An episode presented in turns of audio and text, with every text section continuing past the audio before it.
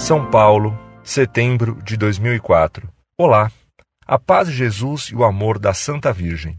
Tenho notado que as igrejas, templos, têm cada vez mais perdido toda a riqueza arquitetônica conquistada ao longo dos séculos.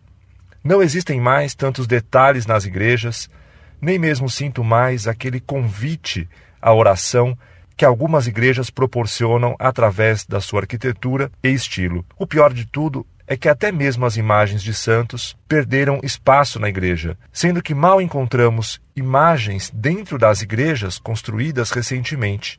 É claro que ao longo dos séculos a sociedade já passou por diversos estilos, porém não entendo o motivo da perda dessa riqueza que acompanhou a Igreja Católica ao longo dos séculos. Qual o motivo de tudo isso?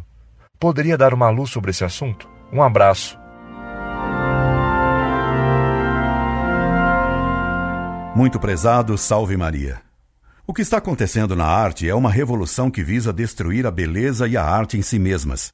Picasso dizia que a beleza é uma palavra desprovida de sentido. Dizia ainda que era preciso destruir a beleza. Os dadaístas afirmavam que era preciso cuspir todo dia no altar da beleza.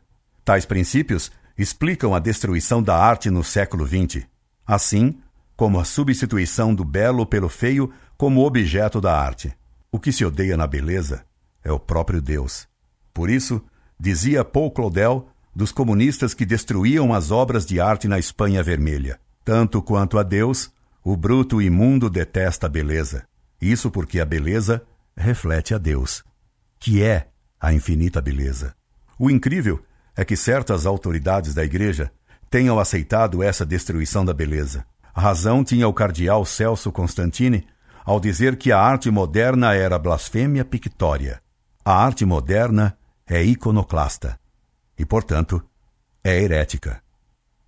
Incorde Jesus Semper, Orlando Fedeli.